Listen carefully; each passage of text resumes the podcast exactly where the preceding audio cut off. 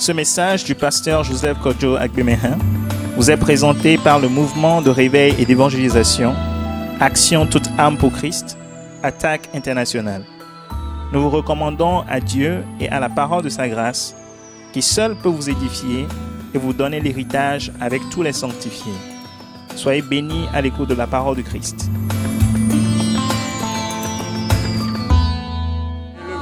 Bénissons encore le Seigneur. Il est au milieu de nous. Le Père céleste, il est là. Notre Seigneur Jésus-Christ, il est au milieu de nous. Bénissons le Seigneur, bénissons notre Dieu. Bénissons notre Père céleste pour les grandes choses qu'il a encore préparées pour nous, les bonnes paroles qu'il a préparées pour nous ce soir, les grandes révélations, les mystères révélés qu'il va encore nous donner dans cette séance de l'école Wise Leadership. C'est merveilleux, bénissons le Seigneur qui va faire de grandes choses avec nous ce soir. Il est digne de louange et d'adoration. Il va multiplier sa bénédiction sur nos vies. Demandons-lui de nous donner toujours l'esprit de sagesse et de connaissance, de révélation dans la connaissance de Dieu, l'esprit de sagesse et de révélation dans la connaissance de Dieu, tel que la Bible dit, qui nous donne l'esprit, toujours l'esprit de sagesse et de révélation dans la connaissance de Dieu. C'est-à-dire, Dieu nous révèle les mystères dans nos cœurs et que toutes ces paroles deviennent esprit et vie en nous. Demandez ça au Seigneur. Père céleste, que tu nous donnes la grâce à nous tous d'être pleinement remplis de ton Esprit Saint, qui donne l'esprit de sagesse et de révélation dans la connaissance de Dieu, pour comprendre tes mystères, que toutes tes paroles deviennent esprit et vie, comme nous l'a annoncé notre Seigneur Sauveur Jésus-Christ, ton Fils, que tu nous as donné, que tu as livré à la croix pour nos péchés, mais que tu as ressuscité d'entre les morts. À sa résurrection, tu nous as totalement justifiés de tout ce dont la loi ne peut nous justifier. Agis encore puissamment dans cette séance de ce soir. Seigneur, merci de consoler les cœurs affligés. Merci de décharger toutes les personnes qui ont des fardeaux sur leur tête et de redresser tous ceux qui sont courbés parmi nous, Seigneur. Merci de guérir toute maladie en ce moment dans le corps de quelqu'un. Et je déclare et je décrète que par les maîtrisses de Jésus-Christ, les douleurs qui accable tes enfants dans quelque corps que ce soit en ce moment disparaissent au nom de Jésus.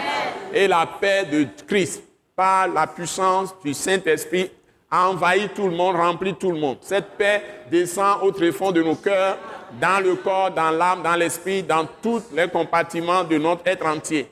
Et que tu règnes pleinement par ta paix en chacun de nous ce soir. Tu nous donnes la paix, tu nous donnes la joie, l'allégresse d'être dans ta présence. Et tu donnes la foi à tes saints de recevoir toutes tes paroles avec euh, assurance et avec euh, obéissance et avec soumission totale à toi, leur Dieu, leur Père, par le nom puissant de Jésus. Merci Seigneur de conduire cette séance par ta glorieuse puissance, Seigneur, et de faire de grandes choses dans nos vies, des exploits avec nous, que nous soyons tous porteurs de vie, nous soyons tous porteurs de lumière, et que nous soyons tous ta gloire, pour répandre ta gloire partout où tu nous amènes. Puisque tu nous as promis, partout nous mettrons, nous mettrons notre pied, ce territoire, ce lieu deviendra notre territoire. Seigneur, merci de nous donner de posséder l'héritage des saints dans la lumière, à travers ta parole, par la puissance du sang de Jésus et par la puissance du Saint-Esprit. Merci de ce que tu nous as exaucé parce que nous t'avons prié reçu au nom puissant de Jésus-Christ. Amen. Amen. Et le peuple de Dieu d'acclamer très fort le Seigneur. Alléluia tu donnes la main à ton frère, à ta soeur à côté, tu lui dis, mais bienvenue dans la présence glorieuse de Dieu, au nom puissant de Jésus-Christ. Bienvenue dans la présence glorieuse de Dieu, au nom puissant de Jésus-Christ de Nazareth.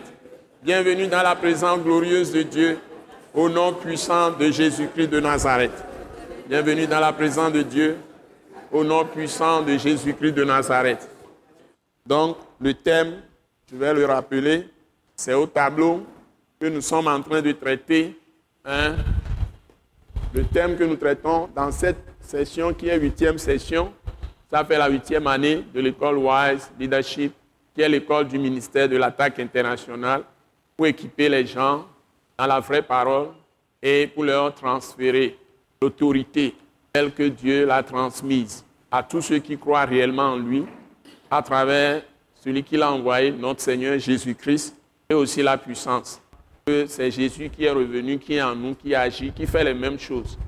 Quand Pierre ressuscita, par exemple, Dorcas euh, à Chopé, je crois, ce n'est plus Jésus-Christ. C'est maintenant d'autres personnes en qui Jésus se trouve par le Saint-Esprit. Et je vais maintenant traiter la chose la plus importante que tous les chrétiens ou toutes les églises dans le monde entier négligent. Et c'est dans ça que nous, nous sommes maintenant. Donc vous allez être plus attentifs qu'avant. Donc vous avez ici le thème. D'abord, le premier mot, c'est quoi? Je n'ai pas entendu, c'est trop faible. Voilà, fondement. Ensuite, trône. Ensuite, porte. Ensuite, hôtel. C'est exactement dans ces quatre choses que vous devez être si vous êtes des saints. Hein? Le fondement, c'est exactement comme la fondation du bâtiment. Ça y est, pour le fondement, ou bien la fondation du bâtiment. S'il n'y a pas de fondation, si la fondation n'est pas bien construite, n'est pas profonde, n'est pas solide, vous allez chanceler, le bâtiment va tomber. Donc, fondement, c'est ce que nous appelons les vérités divines ou les principes divins. Et quand nous coupons ça, nous mettons vérité, principe. Par exemple, nous sommes sur vérité, principe numéro 24. C'est ce que je suis en train de traiter maintenant. Vérité, principe. C'est l'attaque qu'il a créée. Ce n'est pas, on a trouvé ça dans un livre. Plus précisément, le pasteur Joseph Cordio Agbemehin.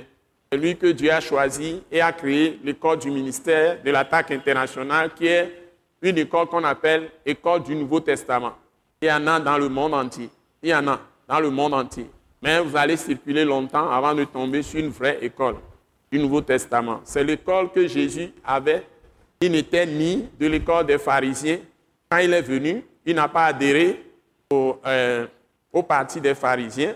C'est comme un parti politique, mais on appelle ça parti religieux.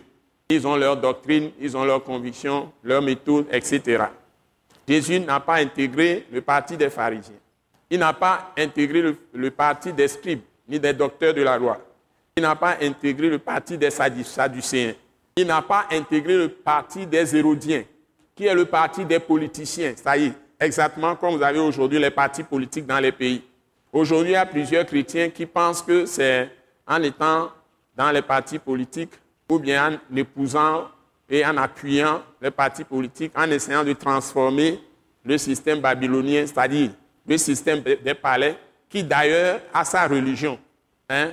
Le système babylonien, c'est quand Nebuchadnezzar, pour la première fois, avant lui, personne n'a fait ça pour la première fois, a introduit l'idolâtrie dans le palais de roi, a introduit la sorcellerie dans le palais de roi.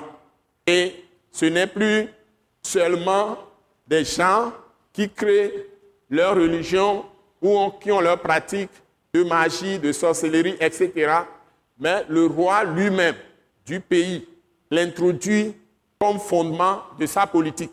Donc c'est ce qu'on appelle, si vous m'entendez parler, par exemple, dans mes prédications à la télévision, où je prononce souvent ça, le système babylonien, c'est même le système dans nos familles, dans nos villages, dans nos fermes, dans nos pays. De façon générale, aujourd'hui, dans le monde entier, à travers les sociétés secrètes, à travers les sectes, les sectes pernicieuses, et même ça peut être des sectes créées par des églises qui mélangent, qui font un syncrétisme. Ce n'est pas seulement concentré sur la personne et l'œuvre finie de rédemption de Jésus-Christ. On ajoute beaucoup de choses. Ça peut être simplement des philosophies qui peuvent porter le nom de René Descartes, qui peuvent porter le nom de euh, Socrate ou bien, etc. D'autres. Euh, ou bien Jean-Jacques Rousseau, des gens qui ont eu des grands philosophes même du temps moderne. Donc, euh, Jean-Paul Sartre, ou je ne sais quoi, je ne sais pas si c'est Jean-Paul Sartre qu'on l'appelle, il y a beaucoup d'autres philosophes. Hein? Donc, ce ne sont pas les pensées des philosophes. Les gens, même d'église, peuvent être des hommes de Dieu, ils vont citer même ces philosophes, ils vont s'asseoir sur leurs idées pour raisonner de Christ. Par exemple, il y a des pasteurs chez vous, ici au Togo, en Afrique et partout, qui prennent des formules, hein, des idolâtres, pour illustrer leur enseignement. On ne peut pas le faire. On ne peut pas aller chercher des choses de Satan ou des hommes du monde pour venir enseigner Christ. Christ a son langage. Christ a son langage. Donc toute, toute la puissance de Dieu est fondée aujourd'hui sur le langage de Christ. Hein? Même dans le foyer, la femme doit avoir le langage de Christ. Ce n'est pas le langage humain de sagesse de l'homme que la femme doit avoir. Dans le foyer, le mari doit avoir le langage de Christ. Ce n'est pas le langage de sagesse humaine, de la façon dont toi-même tu peux eh, organiser ta pensée, ta vie pour ne pas avoir des problèmes avec les gens. Tout le monde essaie d'avoir sa philosophie. Ce n'est pas comme ça la vie de Christ. La vie de Christ, c'est quelqu'un qui vit en vous. Ce n'est plus votre vie. Puisque c'est écrit dans votre Bible, Galates 2, verset 20. Si je vis, ce n'est plus moi qui vis. C'est Christ qui vit en moi. Ça veut dire que tout ce qui est ma pensée, ma culture, ma philosophie, ma conception de la vie, ma perception des choses, c'est exactement la façon avec laquelle Jésus voyait les choses, percevait les choses, considérait les choses, agissait, pensait, parlait. Tout ça, c'est ma vie. Tout ce qui est laissé comme écrit, dans ça qu'on le trouve. Si je veux traiter avec une affaire de femme, je veux me marier, je m'en fous de ce que mon, père a connu, je m'en fous de ce a connu mes grands-pères, tout ça, ça ne m'intéresse pas. Tout ce que je dois savoir, c'est ce que cette parole dit de ce qui concerne euh, le mariage ou la vie, ma relation avec ma femme, depuis le premier. Je, peux je traite toutes mes questions comme ça. Et je suis vraiment embêtant pour les gens. Parce que j'ai la pensée de Christ. C'est-à-dire que tout sa parole, son conseil déposé dans mon cœur. Et je n'ai pas autre pensée que ce que cette parole dit. Donc ça dérange les gens parce que les gens sont trop habitués de façon ordinaire depuis leur enfance. Satan a été inculqué dans nos consciences, au tréfonds de nos cœurs, pour que le diable sorte maintenant, c'est tout un problème. Mais j'ai une bonne nouvelle pour vous. C'est avec ça que je vais commencer ce soir.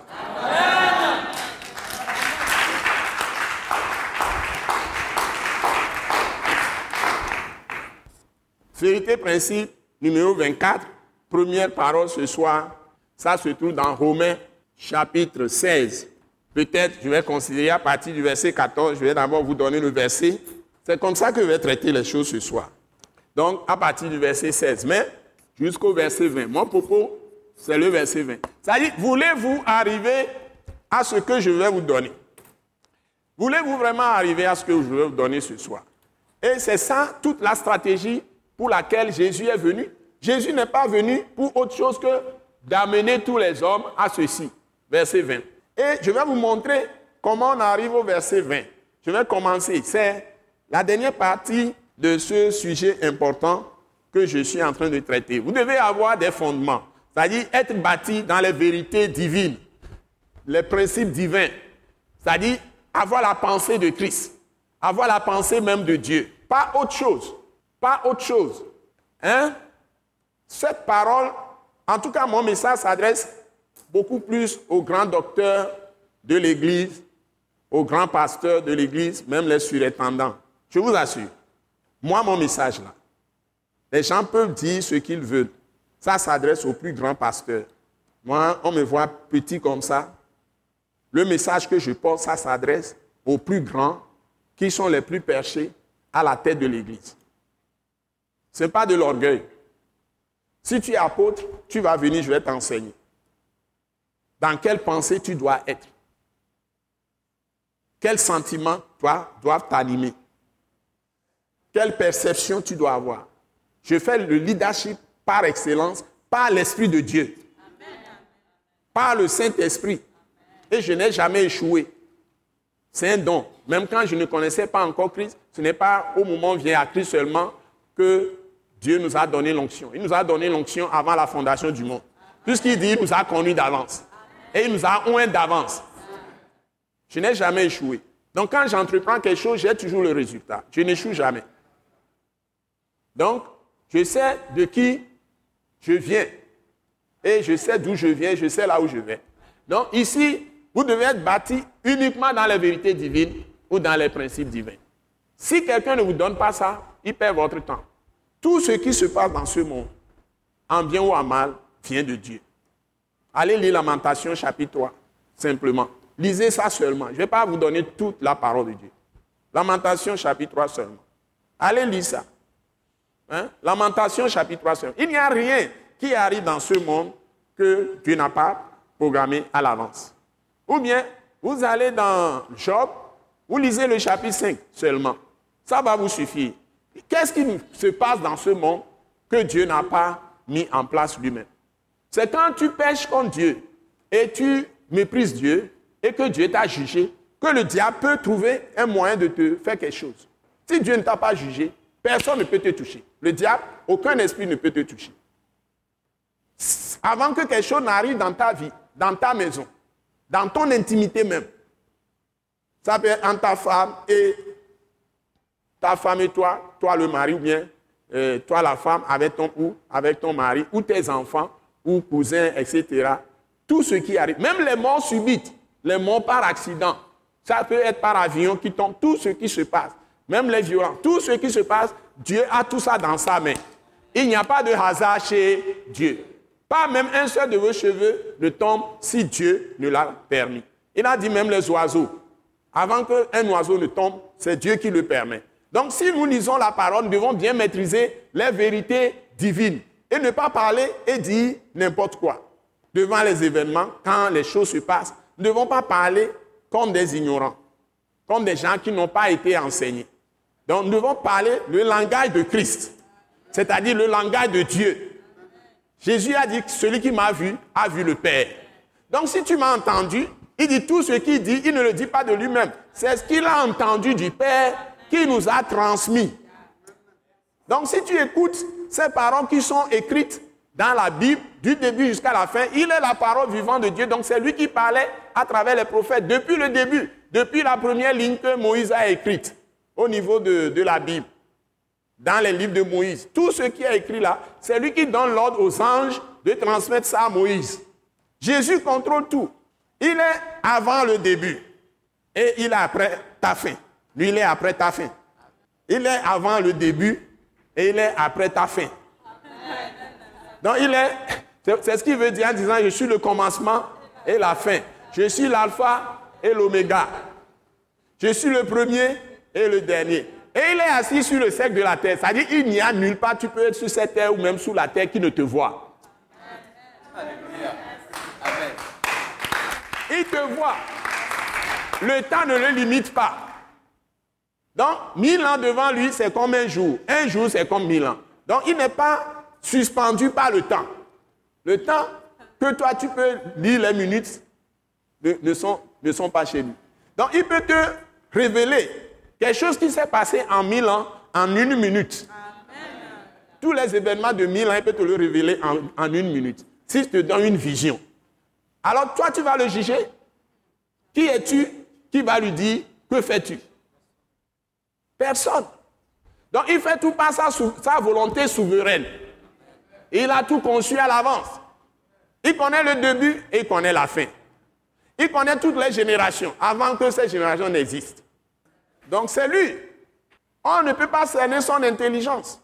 Même tout ce qu'il nous a révélé, c'est encore très limité. Nous ne pouvons, pouvons pas tout contenir. Il nous a révélé ce dont nous avons besoin. Parce que notre intelligence ne peut pas tout contenir. Mais Dieu merci qu'il nous a quand même donné une intelligence et il n'y a aucun homme dans ce monde qui peut fabriquer une machine qui peut égaler notre intelligence en tant que des humains. Parce qu'il nous a fait à son image, à sa ressemblance. Et nous sommes ses ambassadeurs, ses ministres, ses représentants. Quand nous sommes sauvés par Dieu, tout le monde est ministre de Dieu. Tout le monde est ambassadeur de Christ. Nous avons un sacerdoce royal. Nous avons un sacerdoce royal ou un sacerdoce royal. Ça, il nous a établis tous des rois et des reines pour régner dans la présente vie avec lui, qui est le roi des rois, toujours Jésus de Nazareth. Et il est un avec le Père. Il n'y a pas de séparation. Il est un avec le Saint-Esprit. Et l'Esprit, c'est le Père. Et c'est l'Esprit qui l'a engendré. Donc, c'est l'esprit qui est son père. E majuscule. Donc, comme il y a des esprits impurs, qu'on appelle des esprits méchants, et qu'on appelle des esprits, je ne sais quoi, des démons, lui, on l'appelle Esprit Saint. Donc, il n'y a pas de c'est tout simplement pour le distinguer. Il est trois fois saint. Donc quand on dit Esprit Saint, ce n'est pas un autre Dieu. C'est l'Esprit créateur. C'est l'Esprit créateur. C'est l'Esprit créateur. Que Dieu nous aide. Que Dieu nous aide. Donc ici, la deuxième chose, si nous avons des fondements, c'est que, comme Anne l'avait prévu dans 1 Samuel, elle a prophétisé ça, chapitre 2, les tout premiers versets. Anne l'a dit. C'est pourquoi nous soyons assis sur des trônes. C'est-à-dire, il a créé des dominations. Il a créé des autorités qui sont invisibles. Mais il a créé aussi des dominations des autorités qui sont visibles. Par exemple, les rois. Par exemple, Nebuchadnezzar ou votre président de république ici au Togo. Notre excellent Fort et Zimna Nyasimbe. Vous croyez que ce monsieur est devenu président au hasard au Togo? Moi, je vous dis, il n'y a aucune autorité selon Romain 13 qui est tombée au hasard dans le monde. Je ne suis pas politicien. La même chose pour euh, le monsieur Talon qui est au Bénin, ou le monsieur Ouattara qui est en Côte d'Ivoire, ou le monsieur Macky Sall qui est Sénégal, etc. Vous pouvez citer tous les noms. Donc, quelle que soit la personne qui est là, il n'y a rien de hasard chez Dieu. Donc, je n'ai pas besoin d'être agent d'un parti politique pour respecter une autorité. La Bible m'ordonne de me soumettre à toute autorité, surtout dans un pays. Mais mes chefs traditionnels, si je suis dans un village, je dois être soumis à l'autorité qui, que Dieu a mise là-bas pour mettre l'ordre, c'est-à-dire pour punir les méchants, les gens qui font le mal. Donc l'autorité par principe est là pour assurer l'ordre établi par Dieu, c'est-à-dire la paix, la paix sociale, et faire exercer la justice sociale. Donc, Dieu lui permet d'avoir des soldats, et c'est pourquoi Dieu ordonne que nous payions les impôts. Donc, un chrétien vrai ne peut jamais se lever contre une autorité et user de violence contre l'autorité établie. Ça n'existe pas. Mais au même moment, le chrétien doit parler le langage de la vérité. Il est prophète pour donner de bonnes paroles de Dieu à l'autorité, pour que l'autorité exerce son autorité dans la justice et dans la paix. Il faut que les choses soient claires. Donc, on prie pour l'autorité pour que Dieu lui donne la sagesse, l'intelligence, pour faire du bien. Parce que la responsabilité que l'autorité politique a, avec toutes ces contraintes, peut-être toi-même, pasteur, tu ne peux pas le faire. Donc, il ne faut pas mettre hein, la queue avant la tête. On ne peut pas renverser les rôles. Chacun est appelé par Dieu. Et Dieu demande qu'on respecte ce qu'il a mis en place. C'est ça. Donc nous n'avons pas le temps pour nous mélanger les pédales. Nous, on va dans l'esprit de Dieu. Donc les trônes dont on parle ici, même s'il y a des gens que vous pouvez penser humainement qui ne sont pas dignes, mais il n'y a pas d'autorité que Dieu n'a pas établie. Même le diable, Dieu l'a mis là-bas. C'est lui qui l'a créé. Satan n'est pas un hasard, n'est pas un accident.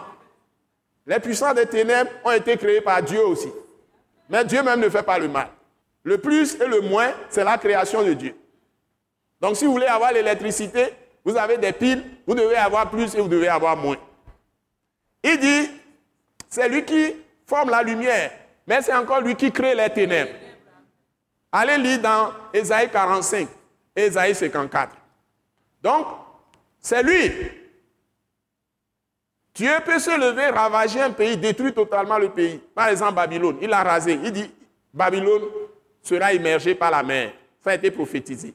Parce qu'il n'a pas usé de compassion envers les Israélites, il a saccagé les peuples, il a traité les peuples avec trop de dureté et Dieu a décidé de détruire totalement Babylone. La même chose pour Tyr. S'il vous plaît, lisez bien votre Bible. Dieu détient la puissance. Il détient l'autorité. Il détient le pouvoir. Il n'est pas tenté par le mal, mais il peut exercer ses jugements et ses représailles contre ceux qui vont au-delà de ce qu'il leur a demandé de faire. Donc quand quelqu'un est en train de souffrir et il est ton ennemi, ne te réjouis pas qu'il souffre. S'il meurt, ne te réjouis pas. Si tu te réjouis, Dieu va faire venir aussi les jugements sur toi. C'est ça qui est difficile à comprendre chez Dieu. Donc Dieu est amour. Mais on va dire, s'il est amour, pourquoi il permet ceci, pourquoi il permet cela, il permet... Je vous ai dit, c'est aussi le Dieu qui exerce l'autorité. L'autorité peut sanctionner. Pourquoi alors Élie peut tuer 450 prophètes de Baal alors qu'il est interdit de commettre le meurtre? Et Dieu choisit ce prophète comme l'exemple que tous les hommes doivent suivre. Ça se trouve dans Jacques chapitre 5. Élie était, nous étions, il dit que nous sommes des hommes simples, ou bien Élie était un homme comme nous. Donc on veut que nous copions la foi d'Élie. Donc il a pris position pour Dieu. Il a tué 450 prophètes de Baal. Il a interdit que la pluie vienne. Il a suspendu la pluie sur toute la terre pendant trois ans et demi. Après, il fait venir la pluie. Un seul homme qui s'élève contre 450 prophètes de Baal. Quand il les a vaincus par le feu de Dieu, qu'il a confirmé son appel, son autorité et sa mission, son onction, ce monsieur maintenant a affronté les gens qui sont les mauvais prophètes qui égarent le peuple et leur représentant, c'est une femme, Jézabel, qui a épousé le roi d'Israël, Achab ou bien Akab, et qui égare le roi et qui tue les gens. Ils ont tué eh, d'innocentes victimes pour prendre leur champ. Et Dieu a prononcé son jugement. Donc le jugement de Dieu qui est tombé sur Jézabel, c'est Jézabel qui a amené les balles en Israël et tous les prophètes de Baal qu'il a amenés de, de, son pays idolâtre pour pouvoir pervertir l'adoration et détruire l'œuvre de Dieu. C'est-à-dire, ils sont arrivés à un moment donné même à fermer euh, les synagogues, à fermer le, temple, à interdire la, la, prière de Dieu, tout ça là. Ils ont tué beaucoup de prophètes, prophètes de vrai Dieu. Mais c'est peu de choses qu'on zigouille 450 prophètes de Baal. Dieu est juste. Il est amour, mais il est juste. Et il exerce son autorité.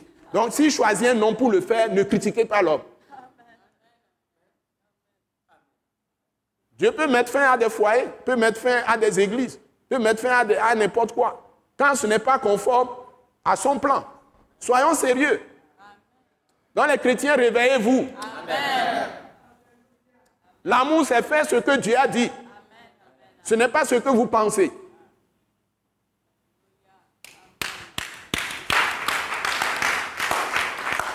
L'amour consiste à faire les commandements de Dieu.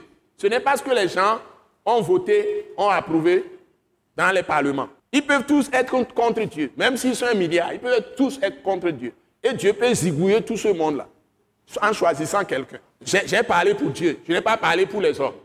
Amen.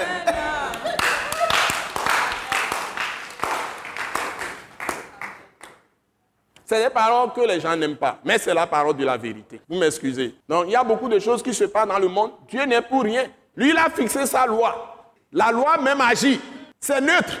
C'est ça, c'est sa loi que nous avons copiée. Nous avons créé des machines.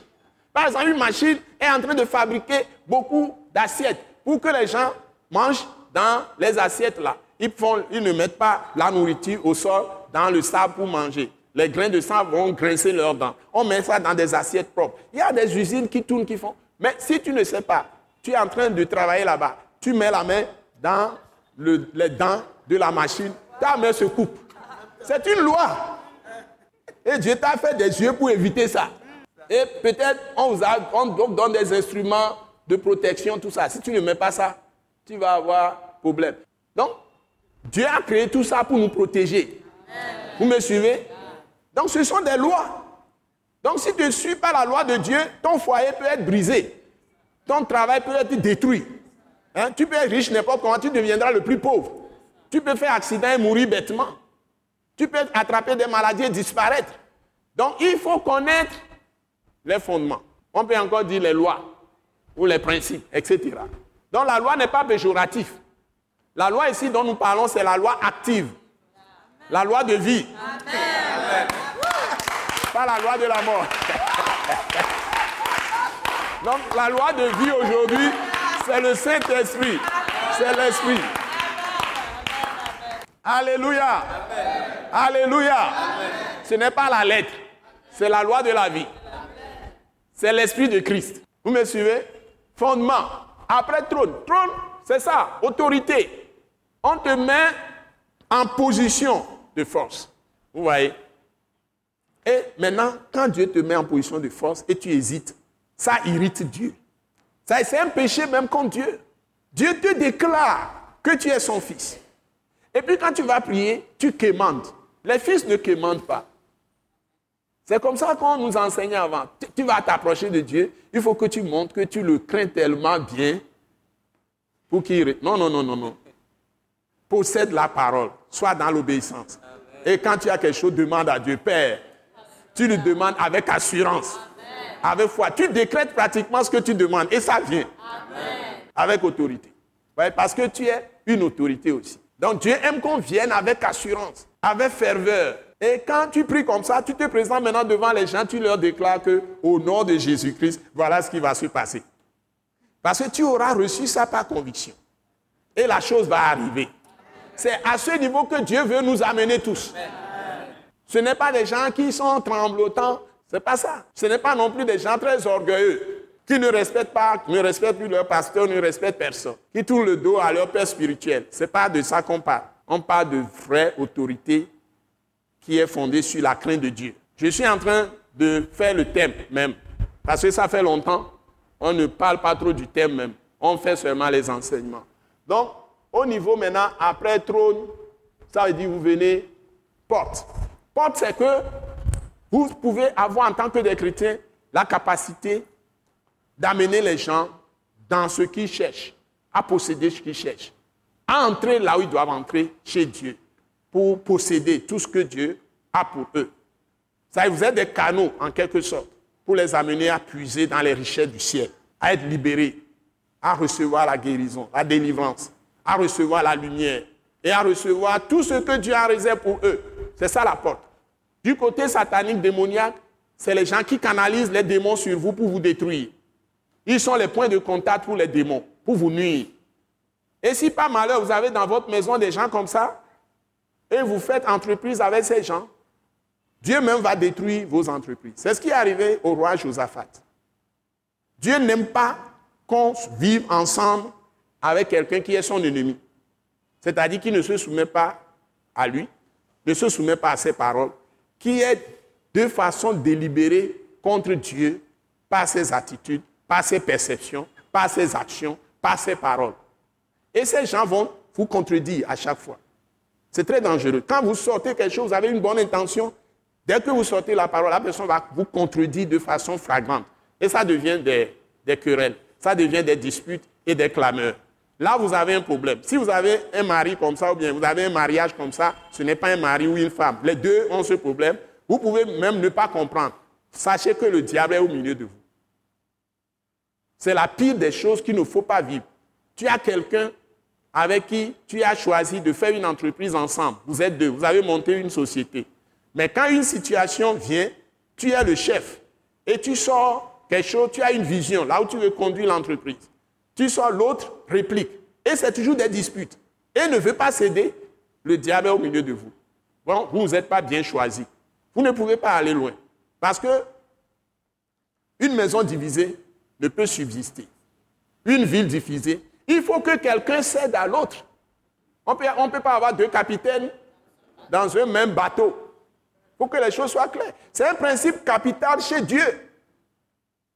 Jésus n'a pas contesté son égalité avec le Père céleste. Nous l'avons vu, Philippiens chapitre 2. Je l'ai même prêché à la télévision. C'est pourquoi Dieu a pu vaincre le diable, Satan sur la terre, par la mort de Christ. Donc, ceci s'adresse aux femmes au foyer en particulier. J'ai connu une mère qui, contre toute attente, ce que moi, nous, ses enfants, nous voyaient, nous voyions, nous n'étions pas d'accord avec elle. Parce qu'elle est plus soucieuse à s'occuper des enfants de ses coépouses que de nous, ses enfants. Quand ses coépouses ne sont pas là. Quand les coépouses ne sont pas, ne sont pas à la maison. Je ne vais pas dire plus. Et nous, on n'était pas d'accord. On savait ce qui se passait. Mais on n'était pas d'accord en tant que ses enfants. Et cette femme s'occupait correctement de son mari. Moi, ma mère, jusqu'à sa mort. Quand mon père est mort, après de 85 ans, entre 83 et 85 ans, elle est restée encore 28 ans. Elle est morte. Nous avons mis 102 ans, mais ça doit être au moins 106 ans. Elle est partie à 102 ans. Elle est restée encore 28 ans. Elle n'est pas partie dans la maison de son père, elle est restée dans la maison de notre père jusqu'à la fin. le seul endroit, seul moment qu'il a changé de domicile, c'est qu'elle est, est venue habiter chez moi, à Tochi là-bas, chez moi-même, dans ma maison.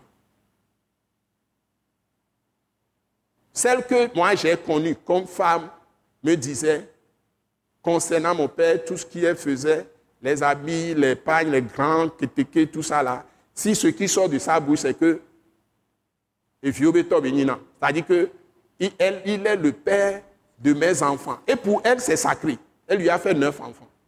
Huit enfants, huit enfants en tout, huit enfants. Elle dit, c'est la mère, c'est le père de mes enfants. Elle a un grand respect, une certaine vénération de son mari. Mais elle n'a jamais été dans, les écoles de dimanche. Elle s'est convertie à la fin de sa vie. Donc il faut voir les guerres que nous avons aujourd'hui dans les foyers. Les chrétiens ont plus de problèmes dans leur foyer que les gens du monde. Parce que les gens du monde, avec leurs idoles, tout ça, leurs fétiches, leurs, leurs méthodes, les femmes les craignent. Sinon, le fétiche va te, toucher, va te tuer. Le monsieur va te zigouiller aussi. Peut te frapper, peut te corriger correctement. Tu n'as rien à dire. Mais les chrétiens parlent beaucoup, les chrétiennes surtout. Donc, que vous m'excusez. Je suis en train de parler de portes. Donc, nous devons être des portes qui amènent les gens. Donc, nous avons besoin d'un témoignage pour posséder ce qu'il doit posséder. C'est pourquoi Dieu nous laisse vivants après nous avoir sauvés sur la terre. Il ne nous enlève pas tout de suite. Donc, porte, ça veut dire que tu es un canal. Tu es comme aimant que Dieu anime pour capter les gens vers lui. Ou pour amener Dieu vers les gens. Sa puissance vers les gens. Pour leur transférer sa puissance. Pour que les gens soient libérés. Pour leur ouvrir des portes de bénédiction, des portes de guérison, des portes de délivrance, des portes de réveil. Pour leur ouvrir des portes de paix, de concorde, de réconfort, de consolation. Ça tu es un instrument que Dieu utilise. C'est ce que ça veut dire porte. Pour sauver beaucoup de gens qui doivent périr. Pour semer l'amour dans les gens. Pour que l'amour qui est Dieu vienne dans les gens. Donc tu es un canal. Porte. Les portes. Et puis maintenant, hôtel. Nous sommes des hôtels vivants et mobiles. En tant que des saints. Ça veut dire qu'avant, il faut aller à Jérusalem seul dans un temple, dans un lieu qu'on appelle lieu très saint. J'ai rappelé tout ça. Je vous avais déjà enseigné ça quand on a fait l'onction. Donc, si je vous amène dans l'hôtel, ça veut dire que l'hôtel conditionne tout le reste. C'est l'hôtel qui donne la vie à tout ça. Parce que le premier hôtel, qui est le vrai hôtel, qui a détruit tous les hôtels, qui a anéanti tous les hôtels sataniques et démoniaques, c'est l'hôtel de la croix de Christ. Le jour où on a hissé la croix, sur le mont, la colline, Golgotha. Hein? Et voilà la colline, à Golgotha. Et on a ici la croix de Christ. Et que Jésus-Christ a été crucifié sur cette croix avec ses bras tendus, tout ça, cloué sur cette croix. Toutes les, puissances sataniques et démoniaques, les dominations des ténèbres, les puissants des ténèbres, Satan, tous ces démons, tous ont été totalement dépouillés de leurs équipements. Ils ont tous été anéantis par le sang de la croix de Christ. Donc tous ces hôtels, si on prononce votre nom devant ces hôtels, ces hôtels ne peuvent pas canaliser des démons vers vous. Ça va retomber sur celui qui a fait la chose. Et maintenant, Dieu choisit maintenant de faire de vous son hôtel. C'est-à-dire là où il répond quand on lui parle. L'autel, c'est là où Dieu parle ou là où on lui parle. Les deux, dans les deux sens. L'autel veut dire, c'est là où tu peux entendre la voix de Dieu. Et Dieu peut te parler, tu peux lui parler. Et ce que tu lui dis, il va le faire. Et ce qu'il te dit aussi, toi aussi, tu dois le faire. C'est ça qu'on appelle l'autel. Donc nous sommes les hôtels vivants et mobiles de Dieu parce que nous nous déplaçons. Nous pouvons transporter le royaume de Dieu partout.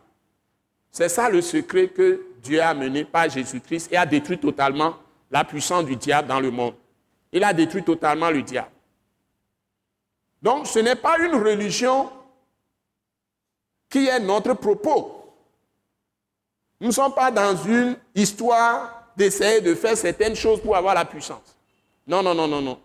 La puissance est venue en nous. La puissance est esprit. Donc acte 1, verset 8. La puissance est esprit. C'est Dieu lui-même qui vient en nous. Après que nous ayons été lavés, purifiés par le sang de Jésus-Christ. Alléluia. La puissance est l'esprit.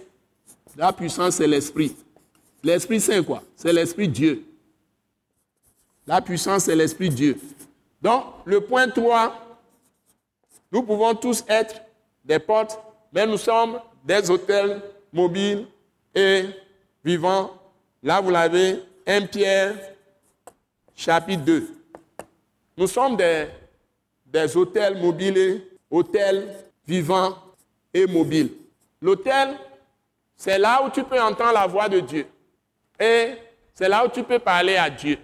Et la puissance et l'autorité est fondée sur le fait que tu peux entendre la voix de Dieu. Et tu sais à tout moment ce que tu dois faire. C'est ça le secret. Tu peux entendre la voix de Dieu clairement dans ton cœur. Tu sais ce que tu dois faire. Tu sais là où tu dois aller. Tu sais à qui parler. Et par l'hôtel, il te mettra à des endroits où tu vas croiser des gens qu'il a préparés pour te secourir. Pour t'apporter ce dont tu as besoin à tout moment.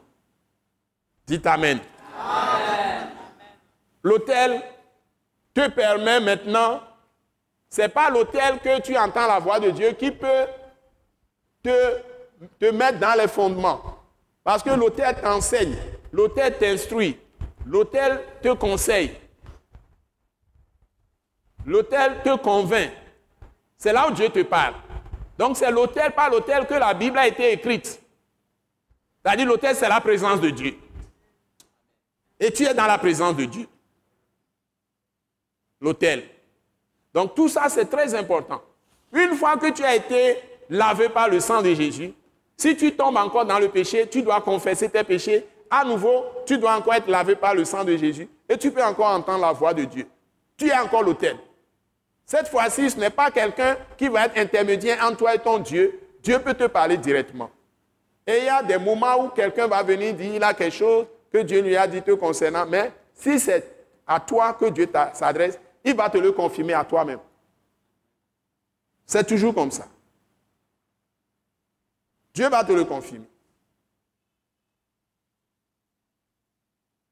Et là où tu peux être sûr que Dieu t'a parlé, c'est ce que la parole que la personne t'a apportée est conforme à une parole de la Bible qui est déjà écrite.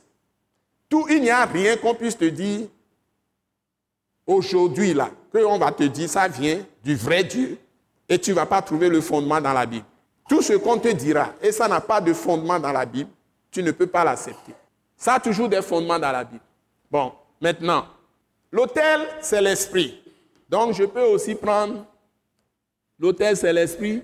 Je peux aussi prendre, tu entends la voix de Dieu. Et le Seigneur, c'est l'esprit. 5, le fameux 2 Corinthiens, chapitre 3. Le fameux 2 Corinthiens, chapitre 3. L'autel, c'est l'esprit. C'est toujours la même chose. L'autel, c'est l'esprit. Acte chapitre 1, verset 8. Donc, je vais commencer à traiter hein, le premier. 1. Romains 16, verset 16 à, à 20. Je vous aime et Dieu vous aime. Il va vous donner le meilleur ce soir. Alléluia. Père céleste, merci de nous ouvrir les yeux et d'envoyer maintenant ton esprit de sagesse et de révélation dans la connaissance de Dieu en révélant tes mystères à chacun de nos cœurs, que nous soyons vraiment fondés, enracinés dans ta connaissance ce soir par les mystères que tu nous révèles et que tu édifies notre foi, tu nous remplis de ton Saint-Esprit et tu nous donnes la grâce vraiment de posséder ces paroles et que ces paroles deviennent tout esprit et vie en nous pour nous fortifier, nous renforcer dans notre foi, pour faire des miracles avec toi, prodiges, prodiges des signes, des guérisons, des délivrances, des restaurations, le réveil pour des multitudes et le salut pour tous, pour libérer tous les captifs de la terre, en commençant par ce pays, le Togo. Que ta grâce abonde sur nous tous. Nous t'avons prié reçu au nom puissant de Jésus-Christ. Amen. Allons dans Romains chapitre 16, à partir du verset 16. Vous lisez ensemble. On y va. 1, 2, 3, go. Saluez-vous les uns les autres par un saint baiser. Toutes les églises de Christ vous saluent. Je vous exhorte, frères, à prendre garde à ceux qui causent des divisions et des scandales au préjudice de l'enseignement que vous avez reçu.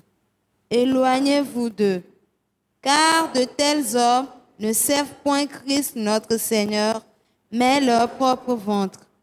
Et par des paroles douces et flatteuses, ils séduisent les cœurs des simples. Pour vous, votre obéissance est connue de tous.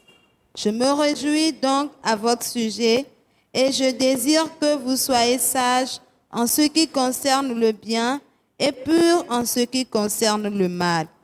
Le Dieu de paix écrasera bientôt Satan sous vos pieds. Que la grâce de notre Seigneur Jésus-Christ soit avec vous.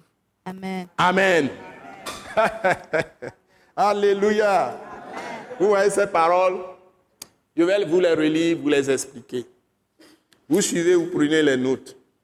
La Bible dit, saluez les uns les autres par un saint baiser. Ça veut dire que votre amour doit être profond les uns pour les autres.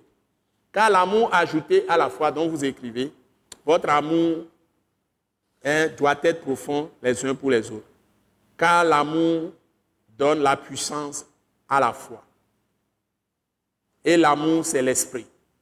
Dieu est amour et Dieu est esprit. Vous voyez? Donc l'amour, c'est l'esprit. Donc votre amour doit être profond. Ça veut dire que vous devez être enraciné, fondé dans l'esprit de Dieu. C'est-à-dire Dieu lui-même. Ouais, c'est ce que ça veut dire. Donc, on ne peut pas renfrogner la mine en donnant cinq baisers hein, les uns aux autres. Hein? Quand c'est dans des milieux sains et les gens, on se connaît très bien. Même dans, quand les soeurs, les frères, ils se donnent comme ça, ils font comme ça, au moins deux fois. Ils se connaissent, quand les gens se connaissent bien, ils n'ont pas de scrupules pour le faire. Mais on, le fait dans le monde. C'est un signe d'amitié. Hein? Ou bien hein? Ce n'est pas gauche, non? C'est à sa place. Là, on dit un saint baiser, c'est-à-dire qu'il n'y a pas d'intention truquée derrière. Ça ne peut qu'être fondé dans l'amour pour que ça soit un saint baiser, sans hypocrisie, sans duplicité, sans des choses cachées dans le cœur. Vous voyez? Donc, être fondé dans l'esprit, dans l'amour, parce que l'esprit est l'amour. Et la Bible dit, ça là, c'est bon, toutes les églises de, de Christ vous saluent. C'est bon. Et puis verset 17, on nous dit, je vous exhorte frères à prendre garde à ceux qui causent des divisions. Parce que l'Esprit ne travaille pas dans la division. Le Saint-Esprit ne travaille pas dans la division. Et l'unité ne se, ne se crée pas par force. Ce n'est pas l'esprit ce n'est pas une attitude de mourir à soi, à son orgueil. Encore une fois, je reviens au message de la croix. Dieu résiste aux orgueilleux, mais fait grâce aux hommes. L'humilité précède la gloire. Et je me demande combien de personnes ici, quand j'ai traité ça de longues semaines, peuvent me dire qu'ils ont fait réellement l'expérience de l'humilité. Que si tu vas au service, par exemple, et quelqu'un est ton supérieur, et tu as fait quelque chose, il hausse le ton. Il peut continuer, il peut commencer même à t'injurier, à te dire des choses graves. Moi, un patron un jour m'a dit, tu es, you. C'est tu es contre-productif. Parce que les gens, moi je suis contrôleur, les gens font des erreurs, je fais mon rapport, je souligne, on me dit pourquoi je fais les rapports chaque fois. Un contrôleur ne peut que constater s'il y a erreur et constater ça par rapport. Dans la déontologie de l'inspection, si on vient te contrôler, par exemple, l'autorité qui contrôle l'institution où tu travailles, et l'autorité extérieure là vient, ça peut être des commissaires ou bien l'auditeur extérieur vient, et toi le contrôleur, il y a des, des, des, fraudes, détournements de l'argent, tout ça. Et tu vois ça, mais tu vas parler mielleusement avec les gens qui détournent. Et puis tu restes là, tu n'as pas de rapport. On te met en prison. Donc, si tu es contrôleur, tu ne peux pas faire un contrôle sans faire rapport. Les gens ne veulent pas qu'on dise la vérité, que tu as fait le mal. Personne n'aime qu'on lui dise qu'il a fait le mal. Et moi, j'ai eu le malheur de faire l'inspection au moins huit années dans ma carrière. Et si tu caches les choses n'importe comment, je viens déterrer tout. Là où tu as volé, s'il y a 10 000 opérations, je vais, je, vais, trouver là où tu as fait cinq opérations frauduleuses, je peux aller là-bas justement, l'esprit me dirige. C'est un don. Donc, les gens, le patron même, les gens te calomnient, ils boivent avec le patron, ils fument avec le patron, ils font tout avec le patron, ils mangent avec le patron tout le temps. Toi, tu fais ton travail parce qu'ils sont des amis. Ils vont te calomnier. Le patron dit cantar protectif. Six ans après, la même personne vient te dire que tu es homme de Dieu, que tu es vraiment honnête que les gens t'ont, il va te citer les noms des gens, ils t'ont calomnié, tout ça. Et c'est ce monsieur-là qui va te donner de la, promotion pour que tu ailles mener au plus haut sommet. Ça dit que l'intégrité paye, mes chers. La droiture et la justice payent. Même si j'ai des, des avec les gens qui n'aiment pas la vérité, la droiture, je crois que j'ai beaucoup réussi avec ma droiture. Donc, c'est ça, Christ. Christ est la vérité. Il est le prince de la justice.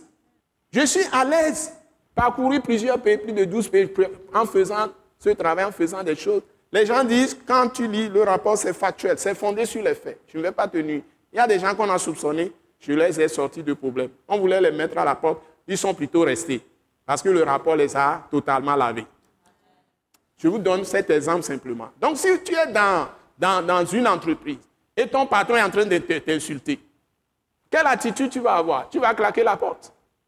Ou bien tu vas hausser le ton? Ou bien tu vas renfrogner la mine? Il est en train d'observer. Et quand il va te donner de nouvelles instructions, tu vas aller faire ou bien tu vas faire la résistance. Tu vas endurcir ton cœur ou raidir ton cou. On te fout à la porte. Et après, qu'est-ce que tu deviens? Tu es dans une église, tu travailles avec un pasteur. Tu fais des choses qui ne sont pas bien. Le pasteur te reprend. Il te dit des choses. Parce que lui, il est à un niveau. Il, veut, avoir un objectif, il veut atteindre un objectif. Il a une vision. Tout le monde qui est patron pour quelque chose a une vision. Il, est au sommet, il, est à une hauteur. C'est comme quelqu'un qui est au troisième étage. Toi, tu es en bas. Ce qu'il voit de loin, toi, tu ne vois pas. Et le frère l'a dit tout à l'heure. Tous les pasteurs avec lesquels vous travaillez, ils ont une vision. Et vous êtes dans leur onction. Donc, si tu sais que ce qu'il fait, ça ne te convient pas, tu n'es pas obligé d'être là. Donc tu ne peux pas être là et puis le combattre. Ça ne peut pas marcher. On ne fait pas partie d'une entreprise et puis on combat l'entreprise. Vous voyez? Donc tout ça, ça fait partie d'abord des conditions dans lesquelles tu dois être. Mais pourquoi Dieu mettrait Samuel sous Élie qui, qui l'a déjà déchu? Le souverain sacrificateur Élie. E-L-I. Dieu a déjà prononcé des jugements contre sa maison. Qui que, il a laissé ses deux fils lui, le souverain sacrificateur. Ses deux fils sont des sacrificateurs. Qu'est-ce que ces deux fils font? Ils méprisent les offrandes de l'Éternel. Et puis ils couchent avec les femmes, les femmes qui se rassemblent devant eh, le parvis, ou la cour où le peuple reste. Des sacrificateurs la couchent avec les femmes là-bas.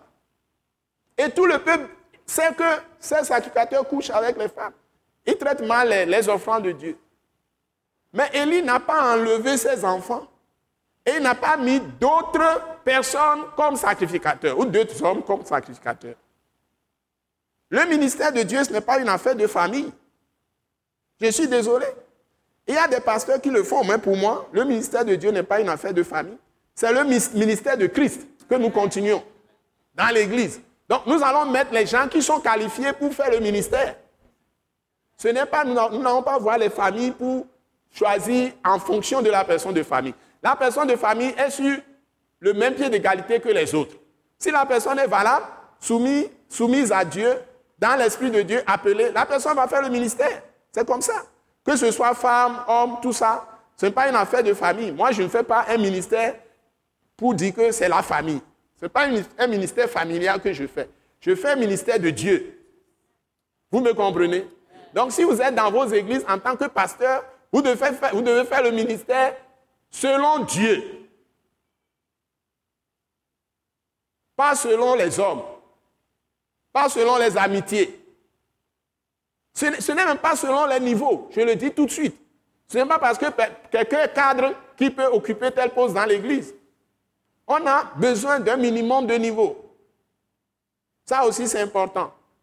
Mais ce n'est pas les plus illuminés, les mieux positionnés ou ceux qui ont plus d'argent qui peuvent influencer le pasteur qui doivent avoir l'autorité dans l'église. Ça ne se passe pas comme ça.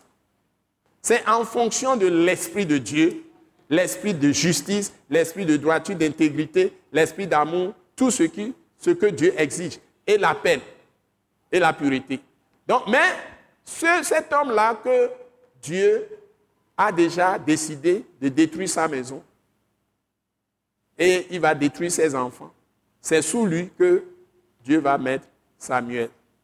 Vous avez le test que je vous ai donné, et Samuel va apprendre comment il doit faire le ministère, comment il doit être sacrificateur, il va devenir le souverain sacrificateur, il va devenir un prophète et le juge en Israël. Il va exercer l'autorité de juge. C'est exactement l'autorité de roi, avant que le roi ne soit établi. Mais dirigé entièrement par Dieu.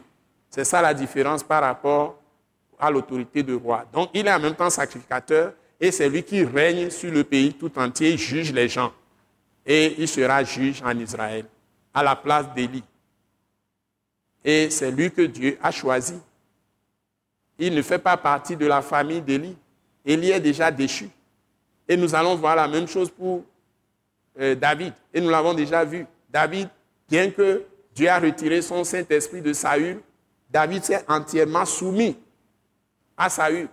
Bien que Saül voulait le tuer, il a eu l'occasion de le tuer lui mais il dit, je ne, toucherai pas à loin de l'éternel. Et il a respecté l'onction de Saül jusqu'à la fin, même si Dieu l'a déjà condamné.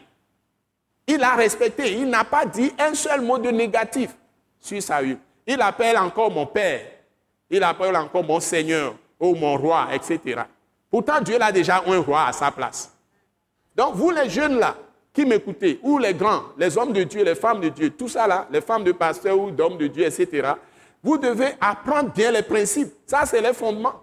Avant de pouvoir être à l'hôtel maintenant, c'est en, en, cela que Dieu va vous répondre. Dieu peut venir à votre rencontre parce que vous êtes dans les principes divins. Vous gardez les vérités divines. Et donc, l'hôtel vous sera accessible parce que vous êtes dans les vérités. Donc, fondement anime l'hôtel, l'hôtel anime fondement. Donc quand vous êtes dans, à l'hôtel, Dieu vous donne de nouvelles révélations pour maîtriser les fondements. Et quand vous maîtrisez mieux les fondements, vous montez sur le trône. Parce qu'en ce moment, Dieu va vous donner des responsabilités. L'onction, votre onction va jouer. Et là, vous allez être des portes pour les gens. Vous voyez? Vous allez être des portes pour les gens. C'est-à-dire que tout le rôle, tout le rôle que vous devez jouer se trouve dans les quatre principes. Fondement, trône, porte, hôtel.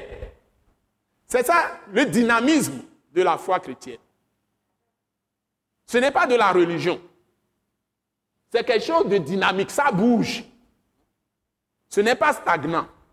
Ce n'est pas une marée. Ce n'est pas euh, quelque chose de, de là où euh, ça va pourrir, ça sent mal. C'est un fleuve, fleuve de vie. Alléluia. C'est une rivière de vie. Fleuve de puissance. Donc ça coule, ça coule en vous, ça, ça coule de tous côtés. Donc quand vous êtes dans un quartier ou dans une maison, vous impactez les gens, vous influencez les gens. Les gens savent qu'ils peuvent compter sur vous. Ils vont faire confiance en vous. Mais prenez garde. Nous allons le voir tout à l'heure. Philippiens chapitre combien? J'ai mis 3. Donc, mais ici on le dit dans Romains chapitre 16. Donc, on vous dit, Prenez garde. Mais Philippiens 3 dit, prenez garde aux chiens, aux mauvais ouvriers. Ici on dit, hein, je vous exhorte frère à prendre garde à ceux qui causent des divisions. C'est ça les chiens. J'ai eu beaucoup de révélations sur des chiens. Il y a des gens dans l'église, ce sont des chiens. Pas seulement dans une seule église. Dans le corps de Christ, il y a des chiens. Dieu peut vous les révéler. C'est des gens qui causent des divisions. Des gens qui causent des dommages à l'œuvre de Dieu. Ça peut être des gens dans les maisons. Ils créent des divisions. Ça a des méfiances entre les individus, des calculs pour ne pas avoir de problème, etc., etc. Des, calculs pour être bien avec certains, de ne pas avoir de problèmes avec les gens. Il y a des gens qui ne peuvent pas se tenir dans la vérité. Si vous ne pouvez pas vous tenir dans la vérité, vous avez tous les fondements que vous avez sont faux. Je répète, si vous ne pouvez pas vous tenir dans la vérité, vous avez un problème avec quelqu'un, vous ne pouvez pas lui dire librement la vérité. Si vous souillez votre conscience de cette manière, ça veut dire que vous êtes hypocrite. Vous n'avez pas le courage de dire ce que vous pensez aux gens. Malheureusement, cette maladie attrape beaucoup de Togolaises et Togolais. Si les gens, Afrique centrale et autres, ils ont un problème, ils, se le disent en même temps. S'ils doivent même euh, échanger quelques coups de poing, ça, ils règlent ça en même temps. Mais nous, tu peux vivre avec quelqu'un 20 ans, ce qu'il pense de toi, ce qu'il a dans le vent, il ne va pas te le dire. Moi, j'ai horreur de ça. J'ai horreur de ça. Et c'est quand il se trouve avec quelqu'un d'autre qui va en parler avec l'autre. Il ne va pas en parler avec toi. C'est très grave ce que nous vivons dans ce pays. Et c'est ça qui fait que nos histoires, les nœuds se sont faits sur eux-mêmes, nœuds sur nœuds. les choses, si je vais utiliser EV français, hein, français sans con, voilà. Ben, nous n'arrivons pas à en sortir.